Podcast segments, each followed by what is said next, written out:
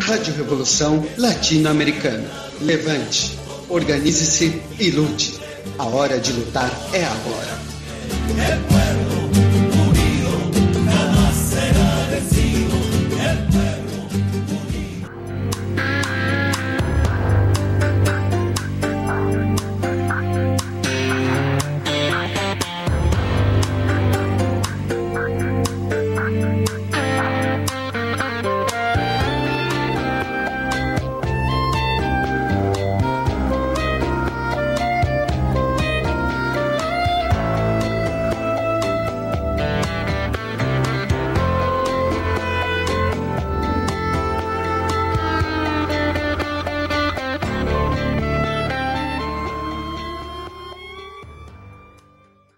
Ouvintes da Rádio Revolução Latino-Americana. O Patriot Act, decreto ou lei patriótica, foi uma legislação de exceção implantada pelo governo George Bush logo após os atentados de 11 de setembro de 2001. Uma legislação criada principalmente para garantir a autorização de se monitorar as comunicações de todos os cidadãos que, de acordo com critérios estabelecidos pelo governo, fossem considerados suspeitos de atos de terrorismo. Desta forma, devido às circunstâncias de forte apelo emocional, foi dada uma espécie de carta branca para a violação dos direitos da população, não sendo consideradas as consequências nocivas embutidas na aprovação dessa legislação para a sociedade como um todo, justificando e vamos dizer assim, legalizando ações de monitoramento e espionagem que já eram cometidas pelo governo. Aqui no Brasil, ao mesmo modo que seus cupichas norte-americanos, o governo, com grande atividade e influência de setores militares, vem investindo pesado na elaboração de uma versão tupiniquim do Patriot Act, o amplamente denunciado Patriot Act Tabajara por Rômulus Maia e o Duplo Expresso. Um ataque frontal à privacidade de toda a população que cria condições para o controle total da vida de todos os cidadãos brasileiros. Inclusive, e por que não dizer principalmente, ações de mobilização e resistência popular, atividades reivindicativas e todas as comunicações estabelecidas pelos brasileiros no âmbito da internet. Ou seja, ativistas sociais, militantes políticos ou qualquer pessoa que, no exercício do seu direito de cidadania, questionar ou fizer algum tipo de cobrança ou denúncia contra o governo e seus representantes, pode ser monitorado e suas atividades criminalizadas. E o que é pior, com um governo totalmente submisso aos interesses do imperialismo e do grande capital transnacional, todas essas informações podem ficar a serviço também desses grupos e dos seus representantes locais. Uma ditadura manifesta na forma de leis, decretos e normas, disfarçada de democracia, por um governo com manifesta pretensão entreguista e subserviente aos interesses imperialistas, cujo objetivo oculto, é lógico, é enquadrar qualquer forma de luta e atos de enfrentamento e de resistência social como terrorismo. E é justamente nesse contexto que Alejandra Costa vai aprofundar agora as análises sobre o suspeito caso de suicídio de John McAfee e as denúncias por ele feitas, traçando paralelos com o que vem acontecendo na América Latina e no Brasil, e conclamando a todos para que se juntem ao enfrentamento dessa situação antes que mais nada possamos fazer a não ser lamentar. Olá, seguidores da Rádio Revolução Latino-Americana. Hoje vamos estar fazendo algumas reflexões sobre o caso do suicídio do magnata da tecnologia da informação John McAfee, que foi o criador do primeiro antivírus que teve enorme sucesso em todo o mundo. Ele foi suicidado há poucos dias, quando estava para ser extraditado da Espanha aos Estados Unidos de América. Acontece que ele estava sendo perseguido havia vários anos por denúncias muito fortes que ele estava fazendo contra a espionagem generalizada a qual o imperialismo norte-americano tem submetido todo o mundo na aliança com o, o imperialismo inglês, com a Austrália, Canadá, Nova Zelândia e com vários outros países. Espionagem de todas as telecomunicações. E ele até tinha eh, criado um aparelho que eh, permitia driblar essa espionagem por meio de uma solução técnico-virtual, criando redes locais. Além disso, nos últimos anos, ele tinha denunciado com muita energia a escalada da repressão do imperialismo, da burguesia imperialista contra a população.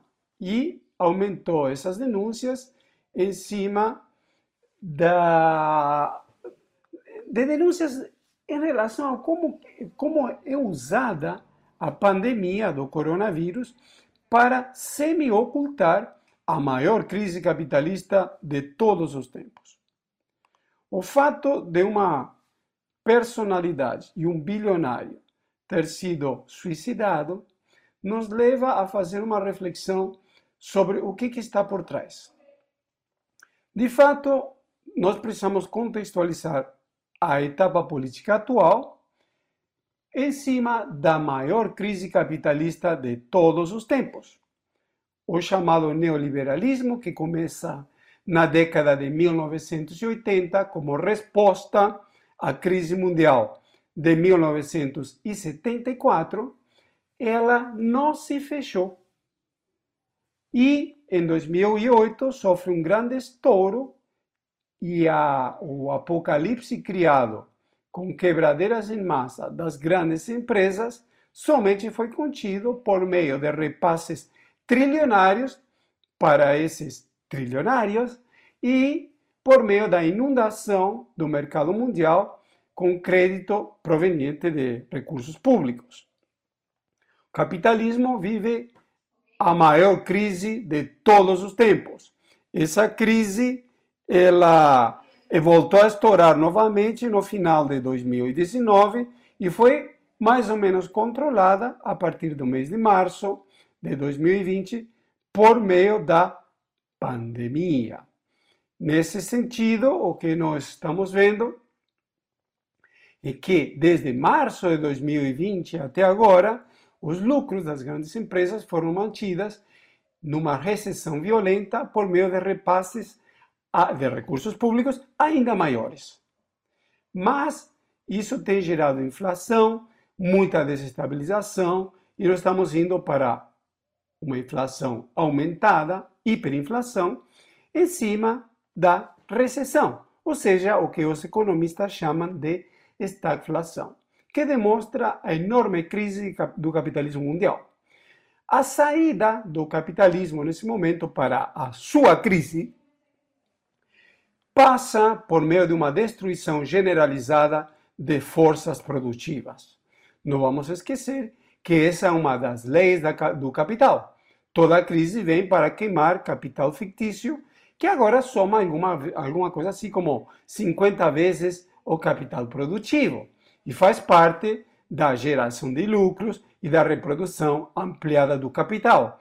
O imperialismo, a burguesia imperialista precisa levar o mundo a uma guerra de grande porte para queimar, eh, nesse sentido, um volume de capital fictício e de forças produtivas gigantesco.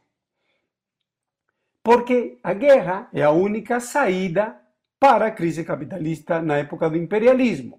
E como Lenin, o líder da Revolução Russa, explicou em detalhes no seu célebre livro O Imperialismo, Etapa Superior do Capitalismo, Imperialismo implica em guerras contra-revolucionárias que andam juntos com as revoluções e vice-versa. Os massacres e assassinatos de ativistas, eles vêm de longa data.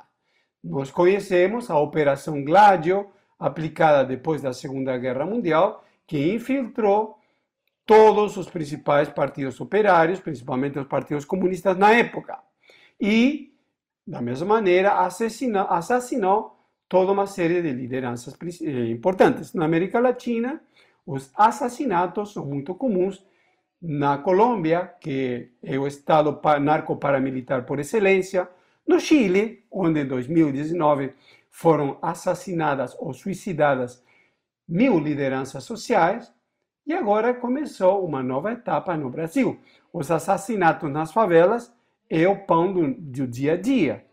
Mas aconteceu, há umas poucas semanas atrás, o já não seria suicídio, sino assassinato de Ademir Souza, um trabalhador de linha de produção dos Correios, que, conforme eu já disse, eu mesmo recrutei para o trabalho político em 2012. Ele foi assassinado misteriosamente por um policial militar por meio de três tiros, quando ele ainda se encontrava fardado com a farda dos Correios.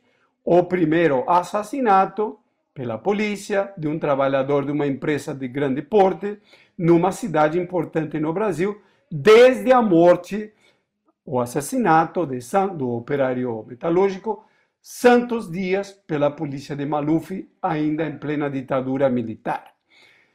Isso, mais os assassinatos por coronavírus, nos coloca numa situação bastante peculiar nesse momento. Nós eh, rendemos uma homenagem bastante importante para a morte misteriosa do nosso militante e mártir divino Alves dos Santos, o índio velho de Goiás, que ele morreu misteriosamente por coronavírus, sendo que a morte dele já tinha sido anunciada dez dias antes, depois de quase um mês de estar entubado, por várias razões. Por hipertensão, por problemas cardíacos, por problemas do rim, até que finalmente foi o problema do coronavírus. E Divino Alves dos Santos tinha sido o principal impulsionador da segunda greve dos Correios, segunda grande greve eh, nacional contra o governo Bolsonaro. Lembrando que foram as duas únicas greves que existiram nacionais contra o governo Bolsonaro, ambas impulsionadas por Gazeta Revolucionária. Essa segunda, do ano 2020, que durou 36 dias, foi a maior greve da América Latina e teve como principal militante Divino Alves dos Santos, num contexto em que eh, se encontra agora para entrar em pauta no Congresso no mês de julho por Arthur Lira, Lira o líder no da Câmara dos Deputados a privatização dos Correios. Então, esses assassinatos, todos, e suicídios, se relacionam com mecanismos para conter a maior crise capitalista de toda a história. Nós, revolucionários, trabalhadores de luta, precisamos reagir com energia. E essa reação passa por levantar as bandeiras de luta que a esquerda oficial, que atua a serviço do governo Bolsonaro, na prática, jogou no lixo já há muito tempo, principalmente a partir da década de 80, quando ela se incorporou aos negócios do chamado neoliberalismo com a retomada das mobilizações nas ruas, que é um mecanismo de, de descompressão para evitar que aconteça no Brasil o que aconteceu na Colômbia, nós precisamos, nesse momento, ir às ruas com as bandeiras de luta e organizar os trabalhadores e o povo brasileiro para resistir contra o massacre generalizado.